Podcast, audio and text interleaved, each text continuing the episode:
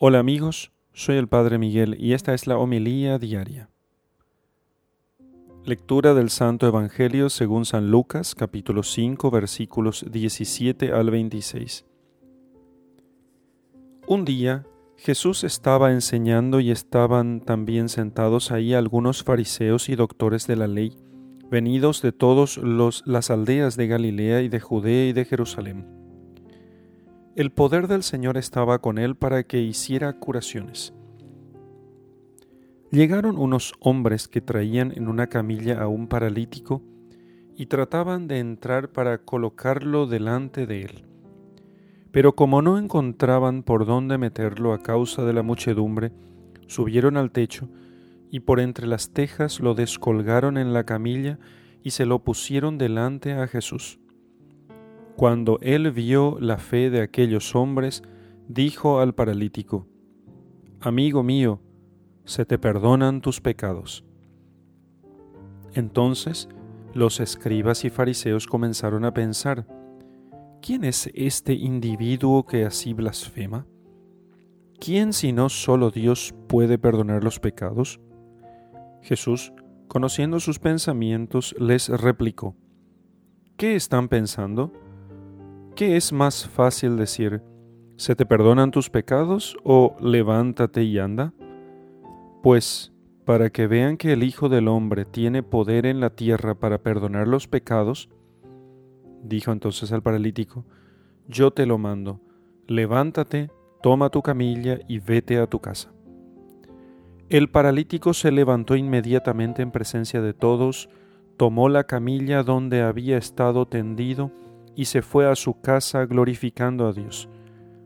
Todos quedaron atónitos y daban gloria a Dios, y llenos de temor decían, Hoy hemos visto maravillas. Palabra del Señor. Gloria a ti, Señor Jesús. Queridos amigos, en el Evangelio se nos narra que llegó Jesús a Cafarnaún y se, enseguida la gente se enteró que estaba en casa y se juntaron tantos que no había lugar ni siquiera ante la puerta para que pudiera la gente entrar. Bueno, cuatro amigos se dirigieron a la casa llevando a un amigo suyo paralítico y no pudieron llegar hasta Jesús porque había mucha gente, entonces no se les ocurrió mejor idea que subir con una escalera al techo, destechar la casa, imagínense ustedes, y bajar delante de Jesús al paralítico para que pueda ser curado. Entonces, y ahí pusieron al paralítico en medio delante de Jesús. El apostolado, y de modo muy particular el de la confesión, es algo parecido. Pone a las personas delante de Jesús, a pesar de las dificultades que esto puede, puede llevar consigo. Eh, dejaron, aquellos hombres dejaron a su amigo delante de Jesús. Después el Señor hizo el resto, eh, hizo lo que hacía falta. Él es quien hace realmente lo importante. Pero esos cuatro amigos conocían a Jesús y su esperanza era tan grande que el milagro tendrá lugar gracias a la confianza que ellos tienen en Jesús. Su fe, la fe de aquellos cuatro amigos, eh, suple o completa la fe del paralítico. Sí, el evangelista nos dice que al ver Jesús la fe de aquellos hombres que trajeron al paralítico, ¿sí? realizó el milagro. No se menciona explícitamente la fe del enfermo, se insiste en la fe de los amigos. Ellos vencieron obstáculos que parecían insuperables. Debieron convencer al enfermo, que no sabemos si quería venir siquiera, pero ellos creían en Jesús. Mucho debió de ser la confianza que ellos tenían en Jesús, porque solo el que está convencido puede llegar a convencer a otros. Cuando llegaron a la casa estaba tan repleta de gente que al parecer ya nada se podía hacer en aquella ocasión, pero ellos no desistieron. Superaron esta barrera con su decisión, con su ingenio, con su interés, con la determinación que tenían de llevar a su amigo hasta Jesús. Lo importante era el encuentro entre Jesús y su amigo, y para que se realice ese encuentro, ponen todos los medios, hasta incluso destechar la casa de Jesús, porque destecharon la casa de Jesús para poner allí a su amigo. ¿Mm? Miren qué gran lección, qué gran lección para el apostolado que como cristianos nosotros tenemos que tomar de estos amigos. Nosotros encontraremos sin duda resistencias más o menos grandes, pero nuestra misión consiste fundamentalmente en poner a nuestros amigos cara a cara con Cristo, dejarles junto a Jesús y después desaparecer, salir corriendo, porque Jesús es el que va a hacer todo.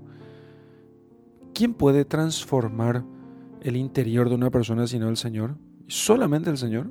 El apostolado está en el orden de la gracia de lo sobrenatural, o sea, en que Jesús sea el que haga allí el trabajo y nosotros solamente llevemos al enfermo hasta Él.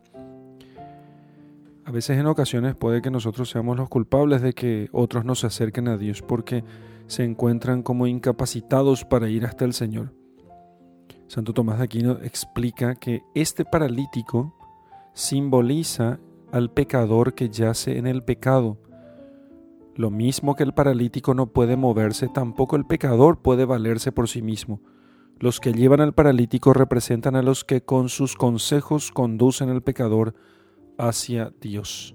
Así termina explicando, comentando Santo Tomás este pasaje. Así que si tenemos nosotros confianza y trato frecuente con Jesucristo, podremos superar con con iniciativa los obstáculos que se presenten siempre de un modo o de otro en toda labor apostólica. El Señor se sintió gratamente impresionado por la audacia. Se quedó sorprendido. Le gustó lo que hicieron aquellos hombres. Le gustó, podríamos decir. Porque todo lo que ellos hicieron fue fruto de una gran esperanza apostólica. Eh, porque no se echaron atrás ante las primeras dificultades, ni lo dejaron para otra ocasión más oportuna porque no sabían cuándo Jesús pasaría otra vez por allí, tan cerca. Podemos preguntarnos hoy en, nuestra meditación personal si hacemos así con nuestros amigos, con nuestros parientes, con nuestros conocidos, con las visitas que llegan a nuestras casas. ¿Nos hemos detenido en las primeras dificultades? ¿Hemos parado? ¿Hemos frenado ante el primer problema? Cuando habíamos decidido ayudarles para que se acerquen, por ejemplo, a la confesión, porque allí les estaba esperando el Señor y Él podía curar a aquel enfermo. En el nombre del Padre, del Hijo y del Espíritu Santo. Amén.